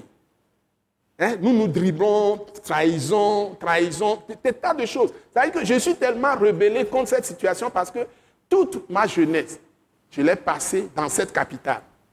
Toute ma jeunesse. Et quand j'ai commencé à aller dans les 30 ans, j'ai tout passé, toute mon enfance. J'étais au lycée, tout l'enfant. J'ai passé tout dans, dans, cette ville de Lomé. Qu'est-ce que je n'ai pas connu? Qu'est-ce que je n'ai pas vu? Quelle étape je n'ai pas vu pour le pays? Quelle étape je n'ai pas vu pour les villes? Des villages. Quel état je n'ai pas vu pour les familles? Qu'est-ce que je n'ai pas vu? Et arrivé à cet âge, je ne suis pas en train de voir des changements. Les gens en parlent plein dans les radios, radio nationale. Quand j'ouvre les radios, toutes les radios, les gens en ont parlé plein, plein, plein hier, dans les radios. On en parle à la télévision. Maintenant, on dit, il y a un, un civisme, c'est pas, ils appellent ça un civisme qui se développe dans le pays un civisme, qu'il faut maintenant refaire le civisme. Les gens en parlent, ils font des séminaires même là-dessus actuellement. Ils sont en train d'élaborer de, des, des, trucs politiques même pour réveiller la conscience hein, de tout le pays, de toutes les populations. Un civisme. Mais ceux qui donnent les exemples, ce ne sont pas des petits même. L'incivisme, ce n'est pas chez les petits. Hein, nous devons nous réveiller. Et la seule chose qui peut nous réveiller, c'est l'évangile de Jésus-Christ. Aimer la vérité et prenez vos responsabilités en parlant au moins les uns aux autres avec vérité, avec respect aussi, amour. Mais ne, ne faites pas les cachotteries. Hein, S'il vous plaît, ça ne développe pas un pays, ça ne développe pas une église. Hein? Et avec ça, quand on dit un roi est entouré de beaucoup de méchants, c'est-à-dire les gens savent faire le bien, ne le font pas, ils ne se disent pas la vérité, qu'est-ce qui arrive? Il y aura beaucoup de roitelets. C'est-à-dire beaucoup de gens qui s'érigent en roi. Et c'est ça qui est dangereux. Quand les conflits vont venir, donc les gens sont en train de mettre leur pays à sang et à feu. Parce que si vous ne pouvez pas vous dire ce que vous pensez les uns aux autres, et vous n'avez pas le courage de reconnaître vos faiblesses et de vous corriger, qu'est-ce qui va arriver? Donc, nous devons revenir aux sources. Et il faut suivre simplement Jésus dans les évangiles. Il faut voir comment Jésus parle. Il a un langage. Il ne ménage personne. Il ne cautionne pas le mal. Mais il ne, il ne critique pas non plus les gens quand les gens font leur péché. Il veut les secourir. Et il leur donne la grâce et sa miséricorde. Il y a plein d'exemples. Les apôtres aussi, surtout Paul. Ils sont fermes dans la vérité, dans la justice. Mais quand quelqu'un fait une faute, ils usent aussi de la grâce envers la personne, de la miséricorde envers la personne. Mais ils restent fermes dans les paroles. Paul, par exemple, quand il écrit, il écrit des paroles vraiment qui sont véritablement dures. Paul est allé jusqu'à dire que ceux qui mettent du désordre dans vos vies, qu'ils soient retranchés. Ça veut dire que Dieu les enlève. Retrancher veut dire quoi? Retirer, retrancher. Pas retirer seulement dehors. Hein? Il a dit que qu'on sorte quelqu'un quand euh, si Satan le détruit, l'esprit soit sauvé. Hein? Quand il dit l'esprit soit sauvé, qu'est-ce que ça veut dire? Ça, ça dit que la personne perd, perd même la vie. Que la personne soit détruite par Satan afin que l'esprit soit sauvé. Donc, Paul dit des choses parfois très dures. Et les Corinthiens se moquent de lui. Beaucoup de gens se sont moqués de lui. Et les gens le méprisent. Et à un moment donné, tout le monde l'a abandonné. Je ne sais pas s'il était marié à un moment donné. Finalement, il était tout seul. Il a fini beaucoup de, il a passé beaucoup de temps dans les prisons. Mais c'est lui qui a laissé le meilleur des choses que nous pouvons avoir, les paroles les plus, les, plus abondantes et les plus importantes. Donc je voudrais que vous compreniez qu'on ne peut pas faire les omelettes sans casser les œufs. On n'a rien sans rien. Donc, vous ne pouvez pas accepter ceux qui font les euh, causes les divisions et des scandales. Scandales, c'est-à-dire les gens qui vont semer la confusion par des mensonges, hein, par des actes ignobles, pour amener l'opprobre sur Christ, pour salir l'œuvre de Dieu, le ministère, pour éloigner les gens que Dieu veut euh, sauver, pour empêcher qu'on prêche l'évangile aux gens, etc. C'est-à-dire, pousse les gens au péché. Il pousse les gens à faire des choses que les gens n'auraient pas, n'auraient pas dû faire. Il constitue des pièges pour les gens, des scandales. Donc, la Bible dit au préjudice de l'enseignement. Hein? Ça dit au préjudice. Vous-même comprenez ça. Il cause du tort à l'œuvre que vous avez reçu, c'est ça? Hein? Que vous avez reçu. Éloignez-vous d'eux. Voilà comment la Bible présente la situation. Vous ne pouvez pas être avec ces gens. Car de tels hommes ne servent point Christ, notre Seigneur, mais leur propre ventre, et par des paroles douces et flatteuses, vous voyez, vous voyez, et flatteuses, ils séduisent les cœurs des, des simples, vous voyez. Il ne faut pas accepter ces choses. Aujourd'hui, la mode, c'est que quand il y a une nouvelle église, c'est très bon, il faut courir là-bas. Tout le monde court. Mais on ne sait pas ce qui nous attend. On, a, on veut de nouveautés. Que Dieu nous aide. Pour vous, votre obéissance est connue de tous. Voilà la clé. Vous voyez? Dieu te donne un pâturage. Même quand tu nais, tu nais dans une famille, c'est un pâturage pour toi. Et Dieu t'a mis dans la famille pas au hasard. Dieu sait qu'il y a plusieurs autres familles, mais ton esprit existait avant les relations sexuelles de tes parents. Ce n'est pas les relations sexuelles qui créent l'homme. Dieu a déjà connu, t'a connu d'avance. Il a dit ça à Jérémie. Avant que tu ne sois conçu dans le vent de ta mère, j'étais connu et j'étais établi prophète des nations. Qu'est-ce que vous y pensez? Jésus vient dire, à travers son esprit, l'esprit de Christ nous dit, vous avez été loin d'avance, vous avez été connu d'avance, vous avez été choisi d'avance, avant la fondation du monde. Qu'est-ce que vous voulez me dire? Tous les hommes que vous voyez naître là, ils existaient avant de venir dans les ventres. Donc Dieu regarde chez qui va loger qui Alléluia. Alléluia. À chaque fois, par exemple, les enfants qui sont là, c'est pas hasard. Dieu est en train de regarder à chaque fois chez qui va loger qui. Vous-même, vous croyez que c'est vous-même qui êtes en train de faire les choses. Dieu, lui, l'a tout disposé à l'avance. Vraiment, ce Dieu est merveilleux. Je ne suis pas tombé au hasard. Ah, surtout vous les enfants de Dieu. N'êtes pas tombé au hasard. Dieu vous a connu des milliers d'années avant. Ou des millions d'années avant. Si il a tout créé des millions d'années, des millions d'années avant. Et au bon moment, vous êtes apparu. Avant que vous n'arriviez, il connaît tous les jours de votre vie jusqu'à la fin. Il connaît toutes vos erreurs, vos difficultés, vos fardeaux, du début jusqu'à la fin. Et s'il vous a mis en crise, il vous a déjà donné la victoire à l'avance. Donc c'est ce que nous annonçons, le fini de rédemption de Jésus-Christ en notre faveur. Ce que tu vas être, tu l'es déjà à l'intérieur. Si quelqu'un ici va être président demain, c'est déjà en lui. Personne ne peut barrer la route. Ce que tu vas être, c'est déjà en toi. Si vraiment Dieu t'a appelé en Christ et Jésus. Ce n'est pas par la force ni par la puissance, mais c'est par mon esprit, il a dit.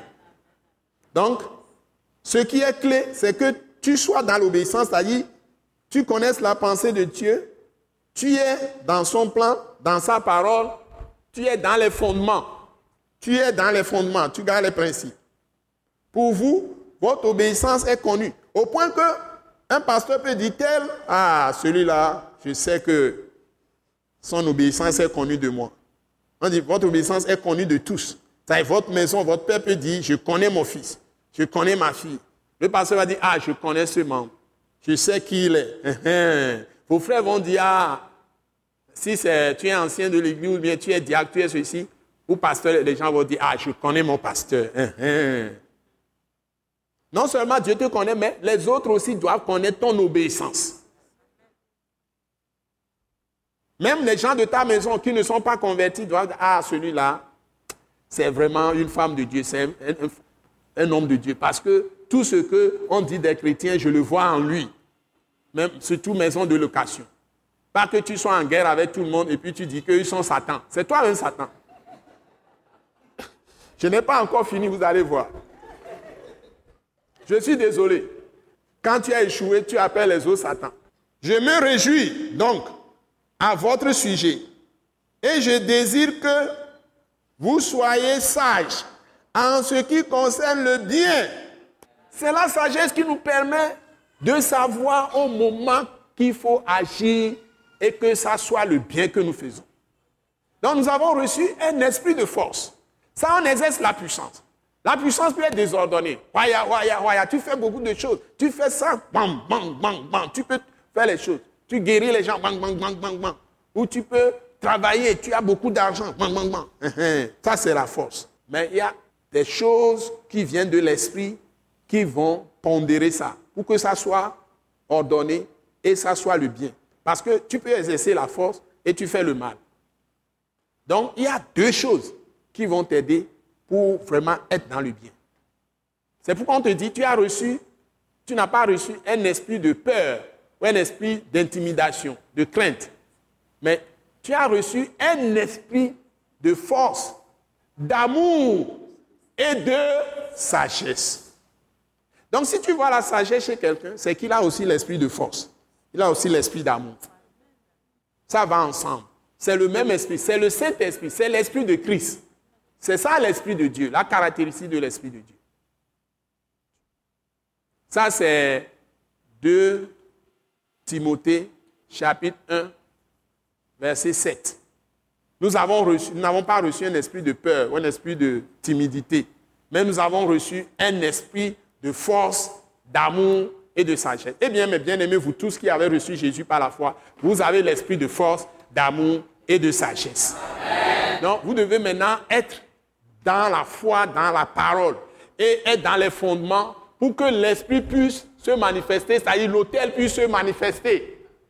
Pour que l'autel, la présence de Dieu puisse se manifester. Si tu n'es pas dans la vérité, dans la justice, dans la droiture, dans l'intégrité, dans la pureté, ça ne peut pas marcher. Et c'est pourquoi on te dit ici, vous voyez, dans la sainteté, dans la pureté. Et on dit, vous devez être sage en ce qui concerne le bien et pur en ce qui concerne le mal. Tu dois te discipliner toi-même. Tu te dis que moi, mon corps là est le temple du Saint-Esprit. Je ne vais pas livrer mon corps à l'adultère. Je ne vais pas livrer mon corps à la prostituée. Si je veux me marier, je vais me marier proprement. Je vais payer la dot. Je vais faire le mariage.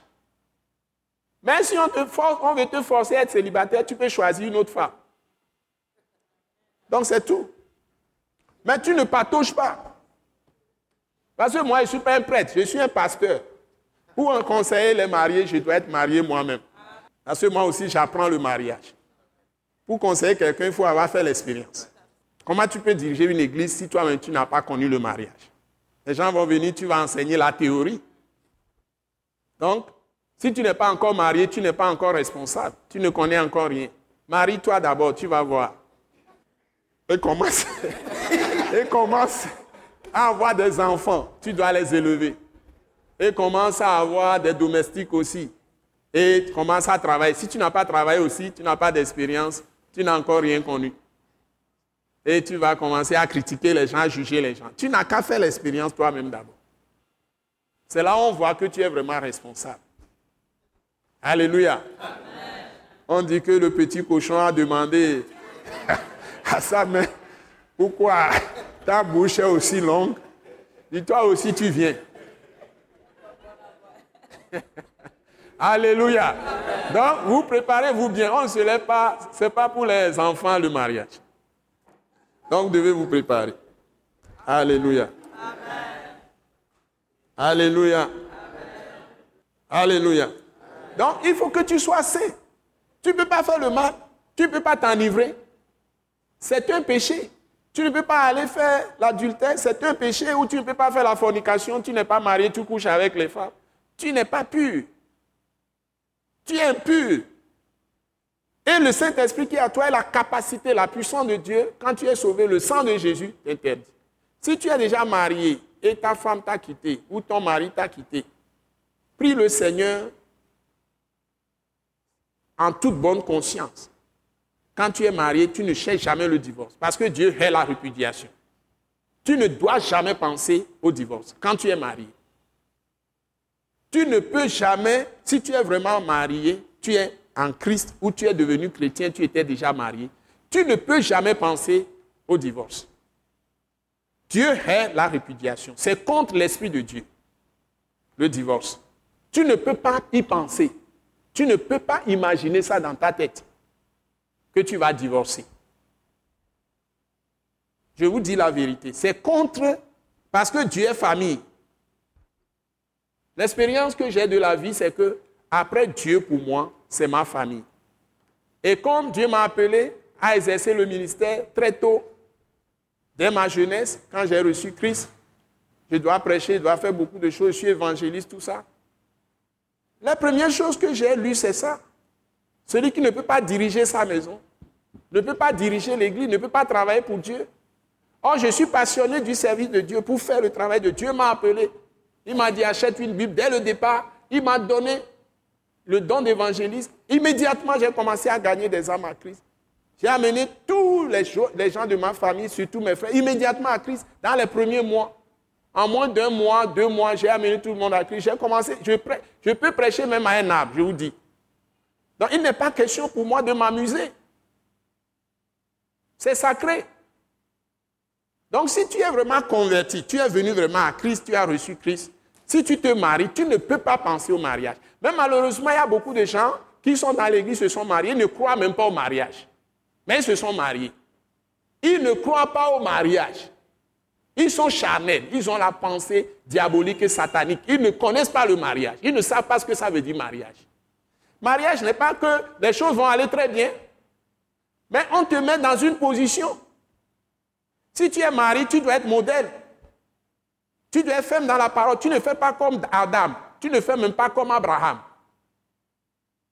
Dieu n'a pas dit à Abraham d'aller prendre une autre femme en dehors de Sarah. C'est la femme qui l'a entraîné. Moi, c'est les choses que j'ai appris, apprises très tôt dans ma vie chrétienne. Je ne suis pas d'accord avec Adam qui nous a amenés dans la mort. Je ne suis pas d'accord avec Abraham qui a laissé euh, cette brèche qui brûle jusqu'à présent. Les gens sont en train d'incendier des églises, incendier des mosquées, tout ça. Mais ils sont même pères. Donc s'il n'y a pas eu ces péchés, nous n'aurons pas les problèmes aujourd'hui dans le monde. Donc tout ça, c'est des péchés. Parce que ça vient de la désobéissance de l'homme. Donc Abraham aussi, c'est un pécheur. Je ne vais pas suivre ses mauvais exemples, je vais suivre ses bons exemples. Je vais suivre son exemple de foi, mais pas sa façon de gérer sa famille. Adam, je ne veux pas suivre ses bêtises.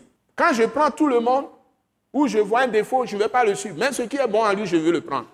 J'ai moi aussi mes défauts. Donc je ne demande pas aux gens de suivre mes défauts. Mais je fais ma course.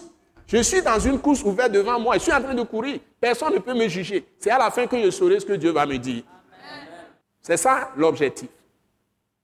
Vous voyez? Donc il faut que les choses soient claires. Donc quand vous venez à Dieu et vous travaillez, deuxième règle, si vous êtes sous autorité, vous ne pouvez jamais contester votre chef.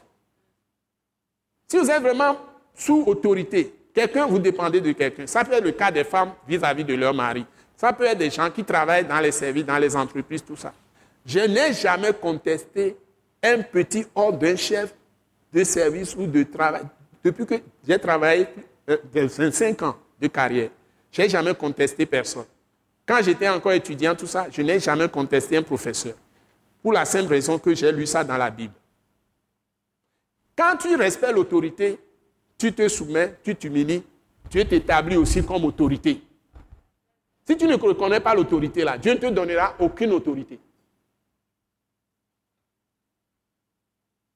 Si tu es sous autorité, tu pourras aussi exercer l'autorité. Si tu es dépendant d'un trône, toi aussi tu peux régner. Si tu n'es pas soumis à Christ, et tu n'es pas soumis à quelqu'un qui est autorité physique, visible, et tu refuses de te soumettre, tu ne peux pas être autorité. Le policier qui peut arrêter n'importe quelle voiture, même un grand titan, il peut être tout petit, mais quand il fait comme ça, le, euh, véhicule titan s'arrête. Il fait ça pourquoi? Parce qu'il est soumis à ses chefs. Et il relève même du président de la République. Si tu ne respectes pas, tu peux avoir affaire au président même de la République. Donc il a l'autorité parce qu'il est sous autorité. Et nous sommes des soldats, des policiers de Dieu.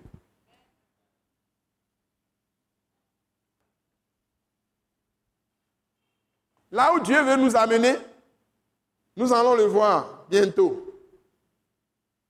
Et puis, en ce qui concerne le mal. Maintenant, le dernier. Là où, si vous êtes préparé comme ça, qu'est-ce qui va se passer chez vous? C'est le sommet, ça. C'est le plus beau. Maintenant, lisez encore vous-même. Hein? Romains 16, verset 20. C'est là où Jésus veut amener tous les hommes de la terre. Romains 16, verset 20. Qu'est-ce que vous lisez? 1, 2, 3, go. Dieu de paix écrasera bientôt Satan sous vos pieds. Que la grâce de notre Seigneur Jésus-Christ soit avec vous. Voilà. Vous voyez? Si vous voyez ce texte, nous sommes dans Romains chapitre 16, verset 16. Chapitre 16, verset 16 à 20. Et surtout le verset 20. Vous allez voir par exemple Luc chapitre 10, verset 19. Ça, on l'appelle, ce qui est ici, là, c'est le décret de Dieu. Ici, là, Romains 16, 20, c'est la réalisation. On dit, la Bible dit, Jésus parle, je vous donne le pouvoir de marcher sur les serpents, sur les scorpions, et sur toute la puissance de l'ennemi. Et les chrétiens partout qui se rassemblent, il y a certains prédicateurs qui viennent de loin, on les amène de l'Afrique centrale, certains endroits, Congo, ici, Ghana, Kenya, quand ils viennent au Togo, ils viennent, ils disent, Dieu t'a donné le pouvoir de marcher sur les serpents, sur les scorpions, et sur toute la puissance. Tu vas écraser maintenant le diable, tu vas écraser. Et prions, écrasons le diable. Et chacun prie. J'écrase le diable. Allez, on saute. Tout ça, c'est de la comédie. La réalité, ce n'est pas Luc 10, verset 19. Luc 10, verset 19, c'est le décret de Dieu, c'est la promesse de Dieu, c'est la prophétie. Pour Dieu, c'est déjà fait. Mais il faut le posséder. Il faut maintenant lire depuis le verset 16. Hein? Saluez-vous avec un saint baiser. Saluez-vous les uns les autres avec un saint baiser. Ça suppose que votre amour est profond les uns pour les autres. Et l'amour donne la puissance à la foi.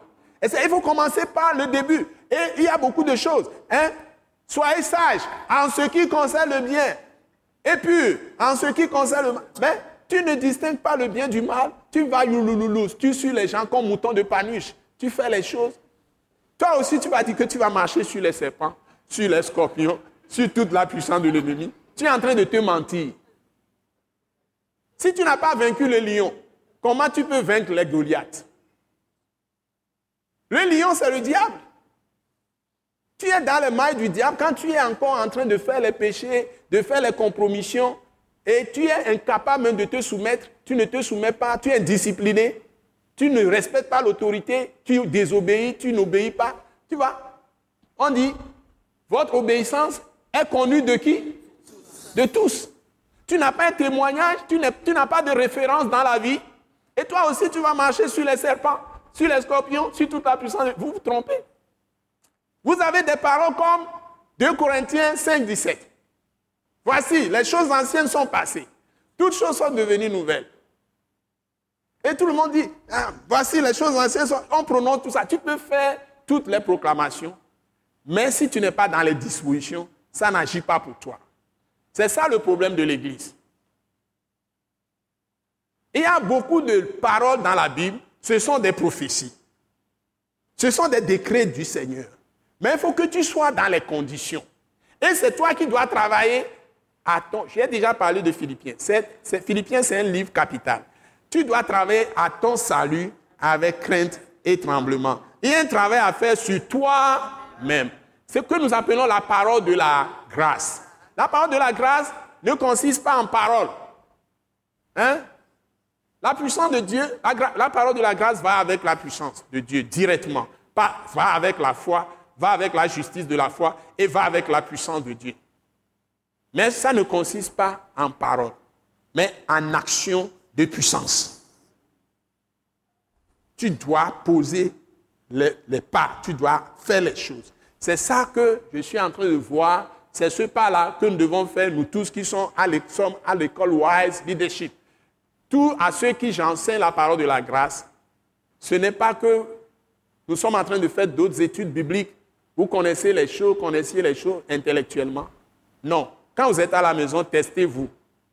Comment vous entretenez vos relations? Le mari avec sa femme, les enfants vis-à-vis des parents, les enfants entre eux, les domestiques à l'égard de leur patron, ceux qui travaillent, ceux qui vont à l'école. Quelle relation avez-vous avec vos professeurs, vos maîtres? Quelle relation avez-vous avec vos maîtres si vous êtes des apprentis? Et vous travaillez pour les gens. Quelle image donnez-vous quand vous êtes même des artisans, vous êtes des hommes d'affaires comment vos affaires marchent par rapport à la parole de la grâce que vous possédez aujourd'hui? Est-ce que les choses changent chez vous? Vous devez peser les choses et mettre les choses dans ce nouvel contexte de la puissance de l'Esprit de Dieu, de la puissance de l'Esprit de Christ.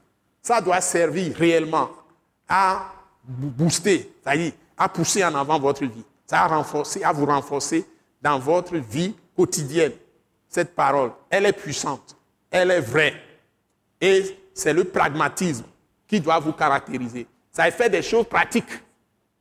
Faire des choses pratiques. Parce que là où je suis arrivé, Dieu m'a révélé la parole de la grâce. C'est de façon pratique, littérale de la parole de Christ.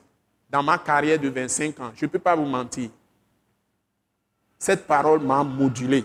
Parce que Dieu a dit achète une Bible. Quand j'étais le 29 juillet 1978 et je devais commencer à travailler quelque part à partir de 1980-81. Donc 78 à ce jour, 38 ans. Et la carrière que j'ai faite avant de commencer le ministère, c'est une carrière très très dense. J'étais tout en mission, tout le temps en mission, tout le temps en mission. Je fais à peine 4 jours et puis je repars. Je fais les pays à l'étranger, partout. J'ai vécu dans des avions, des trucs qui vont tomber avec des fumées, beaucoup de choses. Et c'est Dieu seul qui était mon salut. Dieu seul. J'ai traversé des épreuves, j'ai traversé des, situations vraiment très, très difficiles. Hein? Mais tout en étant très agressif dans le service de Dieu. Ma vie est partagée en trois choses. je suis en Christ, je sers Dieu, ma famille, et puis la profession. C'était ça. Je n'ai pas une seule minute. Et dormir parfois deux heures, trois heures, parce que tu es serré par le temps, tu es serré partout. Et je ne peux pas non plus laisser tomber ma passion de la parole de Christ et du ministère. Et mon temps était très réduit. Mon temps de repos était très réduit. Et je me donnais très peu de repos. C'est comme ça que j'ai fonctionné. Si tu n'étais pas avec moi, jusqu'à dormir même sur volant, j'ai fait des accidents mortels plusieurs fois. Des vrais accidents mortels. Le jour même, je dormais profondément au volant j'ai fait un accident. Tout, tout, le moteur devant de la voiture, totalement bousillé. Honda Accord qui court comme je ne sais quoi. Je devais le jour-là finir même là-bas. Mais je suis sorti sans égratignure. C'est Dieu seul, les 16 ans de Dieu seul qui peuvent le faire. Sans blessure, rien du tout. Puisque c'est assurant tout risque, quand je suis sorti, tout ce que j'ai fait, c'est chercher mon sac. Quand j'ai pris le sac, j'ai pris taxi, je suis parti tout de suite. J'ai laissé la voiture, j'ai téléphoné, on s'en occupe. C'est Dieu seul qui peut sauver quelqu'un comme ça. Pas une fois, pas deux fois, pas trois fois. Des trucs vraiment mortels. Et chaque fois, je ne comprends même pas comment je m'en sors. Ce n'est pas que j'ai fait ça consciemment. Je vivais les choses comme ça. Et j'ai toujours vécu les choses jusqu'au 2014, même tout dernièrement. Ça des choses chaotiques. Des choses tombent sur toi comme du plomb qui tombe sur toi. C'est comme quelqu'un est parti visiter un chantier, on dit que béton est tombé sur lui, il est écrasé. C'est comme ça que les choses tombaient sur moi. Je ne comprends même pas. Je n'ai même pas cherché à comprendre. Quand ça se passe comme ça, moi je fonce, je fais ce que Dieu me dit dans le cœur de faire et puis après je continue ma route. Je ne vais pas regarder en arrière. Et j'ai une bonne conscience que ce, de Dieu qui m'a appelé, qui m'a donné cette conscience. Donc c'est ma rigueur qui dérange. Ma rigueur dérange tout le monde. C'est simplement ça. Et je ne veux rien laisser tomber de cette parole. Donc les textes que je vous ai donnés, si nous venons à 1 Samuel chapitre 1, je vais vous le traiter. Là, on vous met, sur le trône avec les grands. C'est le trône là-bas qui m'intéresse. 1 Samuel 1 jusqu'à 5 ou 7, 6. 1 Samuel 2, pardon, jusqu'à verset 5 ou 7. Hein, on n'a pas le temps de le lire. Donc, après, vous avez 1 Pierre 2, à partir du verset 1 jusqu'au verset 9 par là. Hein? Donc, vous êtes des pierres vivantes. Vous êtes des pierres vivantes. Ce n'est pas l'apôtre Pierre seulement qui est pierre. Toi aussi, tu es pierre vivante. Tu fais partie de la construction du royaume de Christ. Tu es une pierre dans ce grand bâtiment qui est la maison de Dieu, spirituellement. Donc toi aussi, tu es une pierre vivante. Amen. Ce n'est pas l'apôtre Pierre seulement. Toi aussi, Jésus est la pierre angulaire, la pierre principale. Hein? Ça veut dire que Dieu t'a choisi et tu fais partie de son royaume, de sa maison. Et si tu manques, la maison ne sera pas complète. Acte 1, c'est ça? Verset 8. Hmm. C'est ici. Acte 1, verset 8. Donc, vous recevrez une puissance. Le Saint-Esprit survenant sur vous. Donc la puissance, c'est l'Esprit, c'est Dieu lui-même. C'est Christ lui-même en vous. Donc ce n'est pas vous qui fabriquez cette puissance. Vous pouvez danser n'importe comment. Vous pouvez ne pas danser, la puissance est là. Donc il faut l'exercer. Hein? Et puis après, j'ai mis 2 Corinthiens 3. On dit l'Esprit, c'est le Seigneur. Ça doit être dans le verset 16 ou bien le verset 17. Vous voyez? Donc, le Seigneur dont on parle, l'éternel qui apparaissait dans la Bible, c'est l'Esprit Dieu. C'est l'Esprit. On peut remplacer éternel par l'Esprit. Tout court. Partout où vous voyez l'éternel, mettez l'Esprit. L'Esprit, l'éternel s'adressa, ou bien l'Esprit s'adressa. L'Esprit avec eux majuscule. Et puis vous allez maintenant dans Philippiens 2 et Philippiens 3. C'est-à-dire qu'il a, nous servons Dieu avec l'Esprit de Dieu, pas dans la chair. C'est Philippiens 3 ça. Donc, c'est avec l'Esprit de Dieu. Donc, c'est ça qui est capital. Et l'essentiel, c'est que vous devez vous positionner. En conclusion, qui peut me faire une bonne conclusion? D'après Romains chapitre 16, si tu veux que Satan soit écrasé sous tes pieds, qui peut me faire une bonne conclusion? Qui, peut, qui, veut, qui veut oser? Un petit mot pour voir si l'Esprit va choisir quelqu'un pour donner une parole prophétique. Si tu veux conclure, qu'est-ce que toi tu vas dire? Tout ce que tu as entendu aujourd'hui. Avec Romains 16. Donc Dieu veut t'amener dans la position que Satan a écrasé sous tes pieds. Donc qu'est-ce qui te permet cela? Il faut demeurer dans la parole, dans la vérité, dans la crainte de Dieu, demeurer dans la puissance, se positionner dans la parole, dans la soumission, dans l'obéissance. Tout ce que vous dites est vrai, tout est juste, oui. Demeurer dans l'humilité, clé, c'est la clé aussi. Hein? Demeurer dans les fondements, c'est clé. Demeurer dans l'amour. L'amour est clé. Avoir la nature de Dieu, participer à la nature de Dieu par tous les moyens. Lui, il a fait une très bonne conclusion. C'est-à-dire que tout ce que vous devez faire, laissez Dieu vivre en vous et agir en vous et agir à travers vous. C'est-à-dire qu'il ne faut rien laisser tomber. Et c'est là où vous pouvez y arriver par la prière d'abord et vous-même donner votre cœur à Dieu. Donc n'ayez pas peur des gens. Les gens ont insisté sur demeurer dans les fondements, demeurer dans la vérité. Vous voyez, c'est très très capital. Demeurer dans l'humilité, demeurer dans l'amour, demeurer toujours dans la foi, demeurer dans la parole. Tout ça, c'est capital. Donc, tu ne dois pas avoir peur. Une fois que tu demeures dans la parole, Dieu fait le reste. Que Dieu vous bénisse. C'est votre humble serviteur, le pasteur Joseph Kodo Agbemehi. Alléluia. Ne craignez rien. Dieu peut vous libérer de toutes choses. Quand Dieu dit un conseil que ce n'est pas bon, mettez-vous du côté de Dieu. Commencez à prononcer ça sur votre vie. Vous allez vaincre ça. Par exemple, Dieu dit de se garder dans la sainteté. Ne fais pas la fornication, ne fais pas l'impureté. Si tu es dans la situation, ne te, ne te laisse pas abattre. Ne sois pas triste. Dis simplement que par le sang de Jésus, j'ai été délivré du péché. Et tu commences à proclamer ça, Seigneur, merci de ce que par le sang de Jésus, je suis délivré de tel péché. Tu prononces ce que tu as comme problème. En disant, Seigneur, merci de ce que par le sang. Si tu proclames ça mille fois, la chose va fuir. Mais si tu n'acceptes pas cette vérité et tu ne te mets pas ça dans ton cœur et tu ne le proclames pas sur toi, tu vas rester dans ça. ça prends la chose, approprie-toi de la chose, proclame ça sur ta vie et crois que c'est fait pour toi. Et tu seras libéré. La même chose pour la maladie. Amen.